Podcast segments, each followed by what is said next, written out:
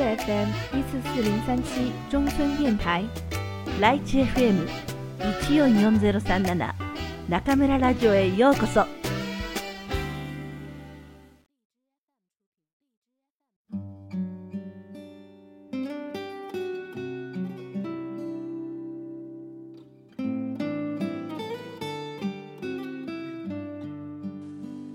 鈍感力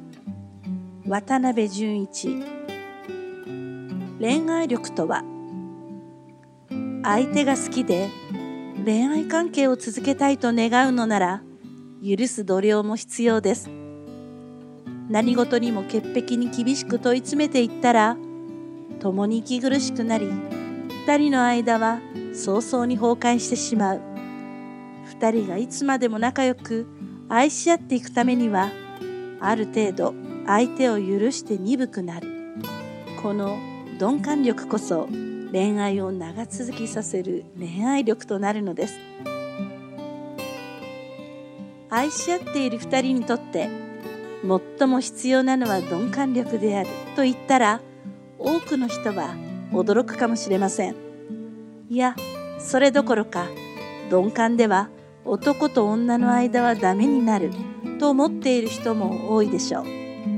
しかし、それは恋愛初期のある一時のことに過ぎません。その後長く二人の関係を良好に保つためには、敏感なだけでなく、いい意味で相手を許していける鈍感さも必要になってきます。軽い裏切り。恋愛の初期、あまりよく知らない者同士が徐々に近づくとき、男も女も全神経を相手に集中して相手のことばかり考えます。この時、男と女は共に相手の一挙一投足に目を配り敏感です。それは動物の世界でも同様で、オスは相手の様子を探りながら姿やうめき声や行動でメスの気を引こうとして懸命です。この時期、鈍感では確かに恋愛は成り立ちません。しかし、問題はそこから先です。一組のカップルが運よく恋人状態となり、いよいよ結婚に進もうか、それとももう少し恋愛状態を楽しもうか。この辺りから敏感力と同時に鈍感力も必要となってきます。まず敏感な感性。それは言うまでもなく、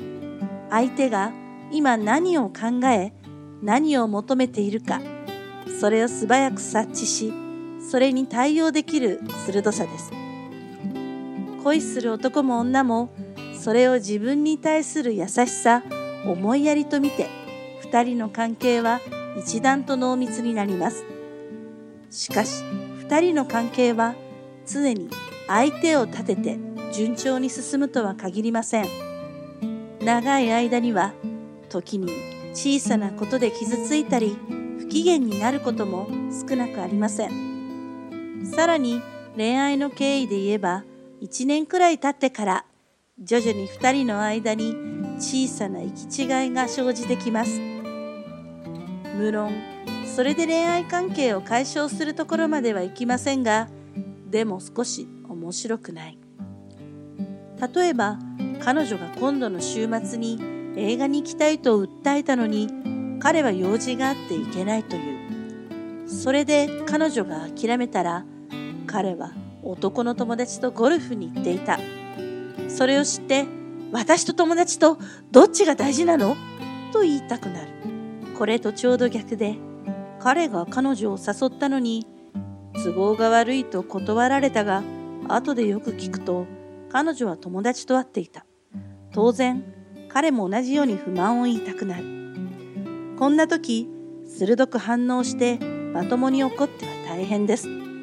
それをきっかけに今まで積もった不満が一気に爆発して大喧嘩にならないとも限りません。それよりまずこらえて多めに見ることです。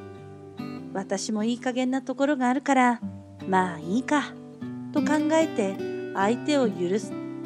ここで必要になるのが鈍感力です。養殖島に変わる。せっかくできた恋人関係。この関係を続けるうちに彼と彼女は共に変わっていきます。例えば私が知っている K という45歳の男性。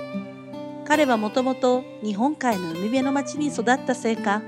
完全な和食党でした。主食はもちろんご飯で他に蕎麦やうどんを食べるくらいでパンを食べることはほとんどありません。おかずも野菜と魚が大好きでその魚も白身の淡白なものが好みです。無論刺身や焼き魚はお気に入りでいつもいい和食屋さんがないと嘆いていました。アルコールは結構強いのですがどこに行ってもビールか清酒でワインはもちろんウイスキーや焼酎を飲むこともほとんどありません。肉は全く食べないというわけではありませんがせいぜい焼き鳥屋で鶏肉を食べるくらいで牛や豚はかなり苦手のようでした。それだけにたまに皆に連れられてイタリアンやフランス料理の店に行くとよくこんなもの食べると言わんばかりにほとんど手をつけずサラダを食べたりスープを飲んでいるのです。無論自らも和食党であることを宣言して和食が最高と言い続ける頑固な和食党でした。ところがこの男がいつの頃からか洋食党に変わってきたのです。初めはきっと嫌々なのだろうと思いながら一緒にイタリアンレストランに入ったのですがあまり不満そうな顔をしないで食べるのですそれでも皆に合わせているのだろうと思って見ているとスプーンとフォークを持って結構美味しそうに食べるのです。一体どうしたのか。大丈夫？と聞くとええまあなどと言ってペロリと平らげてしまいました。これには同業の仲間も驚きあっけに取られていました。しかもこの頃から今まではほとんど口にすることがなかったワインまで飲むようになったのです。それどころかこちらがワインのことを話していると結構仲間に入ってくるのです。一体 K さんに何が起きたのか。そこで何か食べる好みが変わったねどうして？と聞くと彼は照れながら話し始めました。実はある女性と恋愛中でその女性は洋食党なんです。瞬間私は大きくうなずきました。なるほど。彼が和食一辺倒から洋食も食べられるようになったのは彼女の影響である。彼女が洋食が好きなのを知って無理に合わせているうちに洋食も食べられるようになった。まさに恋愛は人間を変える。もし K さんがその彼女と付き合わなかったら洋食もワインもほとんど口にすることはなかった。それが今は危機として肉を食べワインを飲んでいる。これを革命と言わなくて何と言おうか。まさしく恋愛は革命です。でもこの時素晴らしかったことは K さんに革命を起こす力があったことです。これが一切の変化を拒む頑固一徹の固い男ならここまで変わることはできなかったでしょう。でも K さんは40代半ばで見事な変貌を遂げたのです。この変わりうる力これこそ鈍感力です。もし全てに敏感できっちりしすぎている人ならこうはいかなかった。味覚の中にまだハンドルの遊びのような融通性があった。この緩みこそまさしく鈍感力でこれがあったからこそ変わることができて彼女とうまく恋愛関係を続けることができたのです。許せる愛。今一つ恋愛中の2人のケースを紹介します。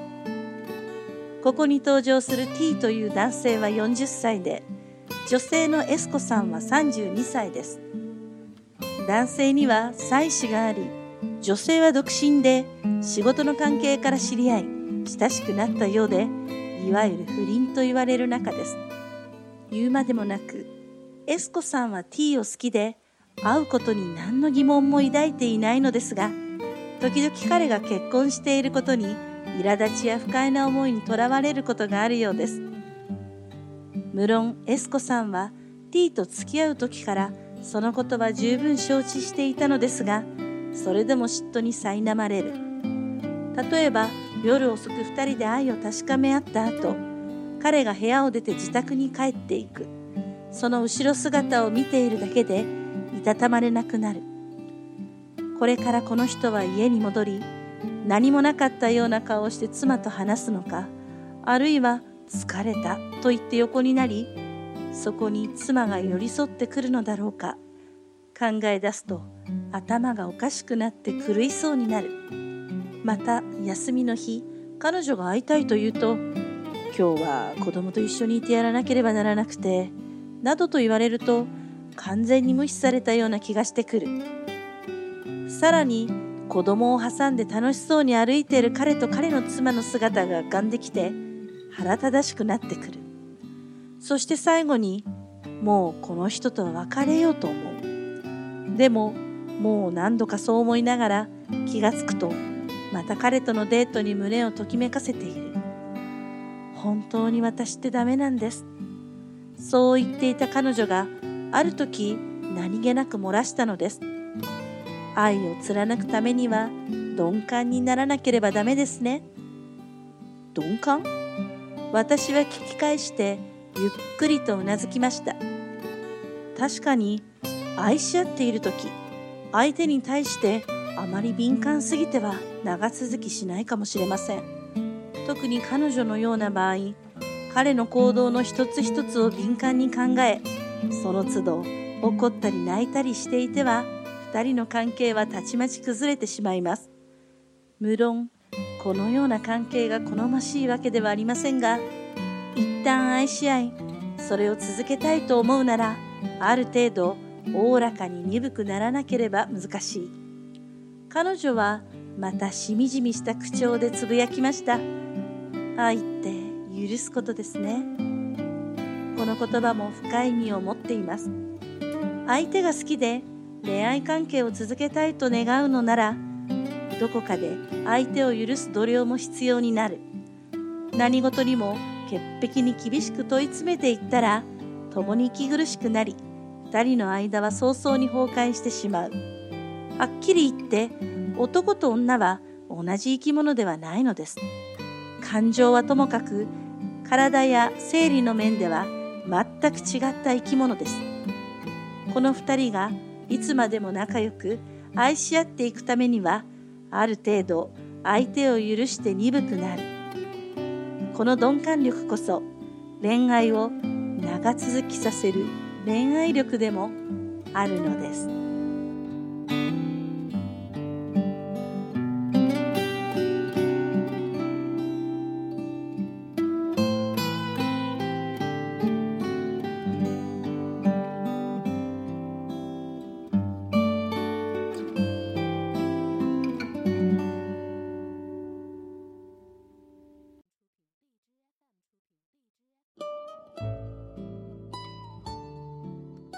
皆さんこんばんは。今夜も中村ラジオへようこそ。私は当ラジオ局のディスクジョッキー中村です。本日快晴最高気温31度の武漢です。白い入道雲の隙間から見える青空がキラキラ光っているみたいでなんて素敵なことを書いていますけど皆さんもご存知の通り先日武漢は大雨というか暴雨が続き街中が水浸しになってしまいました。武漢駅の前がプールになっていたり地下鉄の中まで冠水したり大学では低いところにある寮が浸水して学生が住めなくなったりネズミまでフェンスにしがみついたりと。それはそれは大騒ぎでしたよ。何でも武漢にはドンフーの22.5個分の雨が降ったんですって。ちょっとピンとこないですけど凄まじい降水量だったということはお分かりいただけると思います。日本のネットニュースでもこのニュース報道していましたよ。雨が降れば大雨で雨が止めば暑い暑い武漢の夏。本当に武漢每天不一样です。7月3日の日本語能力試験。受験生の皆さんいかがでしたか？リスナーの皆さんの中には試験当日もしかして会場で中村ラジオの特製ファイルをもらった人いるんじゃありませんか？今年の夏は全国10の会場でファイルを配布しました。手伝ってくれたのは中村ラジオの熱心なサポーター小天使の皆さん。暑い中悪天候の中結構重いファイルを笑顔で配ってくださり本当にありがとうございました。これからも全国の会場に中村ラジオの輪を広げていこうと思っています。皆さんよろしくお願いいたします。さて受験生の皆さん今回の試験日頃の実力が出せましたか？受験したくんくんの話では文字語彙文法はよりオーソドックスな問題になりきちんと勉強した人ならあこれ知ってる。あ見たことがあるという問題が多かったとのこと。難しかったのは懲戒で日常生活に即した問題が多くなり教科書だけで超特急で文法などを勉強してきた人にはちょっと厄介だったみたいですね。やはりゆっくりしっかり勉強してこその日本語だと改めて思いました。巷には約1年で N1 が取れるという触れ込みで学生を集めているところが多々ありますが実のところ外国語がそんなに簡単にマスターできるわけがないのです。私たち日本人がだいたい15年ほどかけてゆっくり学んできたものを1年で覚えるというのなら会話や作文などどこかしら足りないところが出てきます。皆さん N1 はあくまでも通過点です。ここから日本語はもっと面白くなってきますよ。ぜひこれからも一緒に日本語の道を進んでいきましょう。先日、ウェイシン・ゴンジョンハオに素敵なメッセージをいただきました。私のリスナーの方は、ほとんどが私よりお若い方だと思いますが、このメッセージをくださった方は、人生の大先輩、1954年に生まれた上海在住の王さんです。王さんは1973年3月8日、上海ラジオ放送局の日本語講座の第1回放送がきっかけで日本語の勉強を始められたそうです。当時は今のようにコンピューターも携帯もなく図書館で日本語の本を読み漁るしかなかったそうで本屋で日本語の辞書が売っていないため毎日図書館に通って辞書を書き写す日々だったそうです。何万字もある辞書を書き写すなんて便利な機械に囲まれた私にはちょっと想像もつきませんがもう40年も日本語とともに歩いてこられたんですね。一日本語教師として本当に頭の下がる思いです。王さんの頃よりは時代が下りますが私が1990年に行った北京外国語大学の日本語学科の学生たちもクラスに1台のテープレコーダーだけという乏しい学習環境の中、本当に一生懸命日本語を勉強していました。あの頃一緒に話をした学生さんたちは、今きっとどこかの大学の教授や外交官になっているんでしょうね。本当にこの40数年、時代が変わり、環境が変わり、外国語を学ぶ方法も格段に進歩しました。私は運よく中国の変化を好みで味わうことができ、まさに歴史の動きというものを感じていますが、いつの時代も何かに一生懸命取り組むという気持ちは変わらないものですね。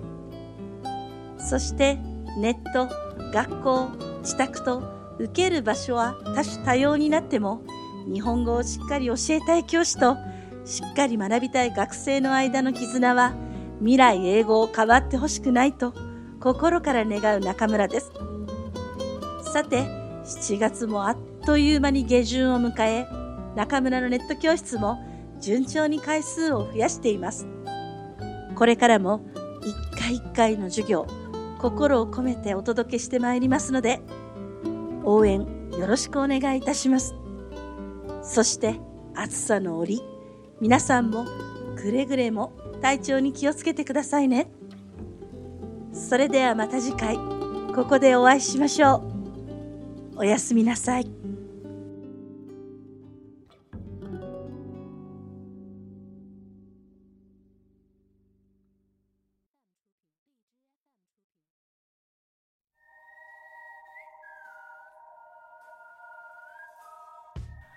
んちゃんの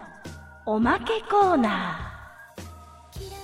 皆さんこんばんは。くんちゃんのおキけコーナーへようこそ。大家好，我是中村电台的制作担当困困，欢迎来到おまけコーナー。真的真的真的要跟听众朋友们好好道个歉，因为七月困困和中村老师实在实在实在太忙太忙太忙了，所以这个月只为大家放送了这么一期节目。首先来跟大家好好汇报一下中村老师的近况。相信关注了电台微信公众平台的朋友们应该都知道，中村老师这整个七月的繁忙程度。先是王瑜伽老师口译教室的开班准备工作，然后我们在七月十日为口译班的同学们准备了第一次欢迎会。七月十一日，大家就正式开始了集训生活。虽然才过了短短的两周，但大家都在不同方面有了明显的改变。有起初羞涩不敢开口的同学，现在已经能在大家面前大大方方发表了。有之前语言表达总是不完整的同学，现在口语更为流利了。有同学说自己的整体反应变快了，还有同学说自己已经很久没有这么努力的学习过了。听同学们说，王老师的教学特别严厉，对大家的要求也非常高。每天大家都要一起在宿舍学习到凌晨，早晨更是六点就起床一起去早读背书。学习真的是一分耕耘一分收获，同学们辛苦了。王老师每天为大家备课上课也辛苦了，困困和中村老师会全方位向大家提供支援，守护大家到最后的。七月十一日同时开始的，还有每晚八点到十点的中村网络教室敬语商务日语课程。这是中村老师第一次开设多人网络课程，起初不只是大家，就连我们自己也非常担心，视频和课件能不能好好展示，学生与老师能不能好好互动。但是在这为期十天的密集课程中，亲爱的同学们用浩浩荡荡上百页的聊天记录给我们吃了一颗定心丸。结合同学们的评价与反响，我想给中村教师的第一次网络多人课程打九十分，剩下的十分留给下次的课程。哈哈，是的，你没有听错，中村教师今后也会定期开设网络班级哦。鉴于这次学员们的反应特别热烈，而且已经有学员在咨询今后的开班情况了。中村老师决定，今后也会开发一些类似的课程。如果大家有什么想学的内容，也可以在微信公众平台给老师留言哦。中村网络教室的课程刚一结束，七月二十四日，我们就准备了第二次欢迎会，迎来了中村教室夏季合宿特训班的同学们。最近武汉持续高温天气，但依然敌不过同学们如火般的学习热情。希望大家在接下来的日子里也能继续元气满满的与中村老师一起愉快的度过剩下的学习时光。最后，还要对全体支撑着中村教室和王老师口译教室运营的 staff 们道一声辛苦了。在武汉这个大火炉中，每天早早的就过来整理教室、准备茶水，用最灿烂的笑容和最响亮的阿伊萨斯迎接每一位学员。整个教室的欢乐氛围离不开大家的努力。为每位小天使 staff 发一朵大红花，一起将中村牌萨比斯进行到底吧。それではまた次回ここでお会いしましょう。おやすみなさい。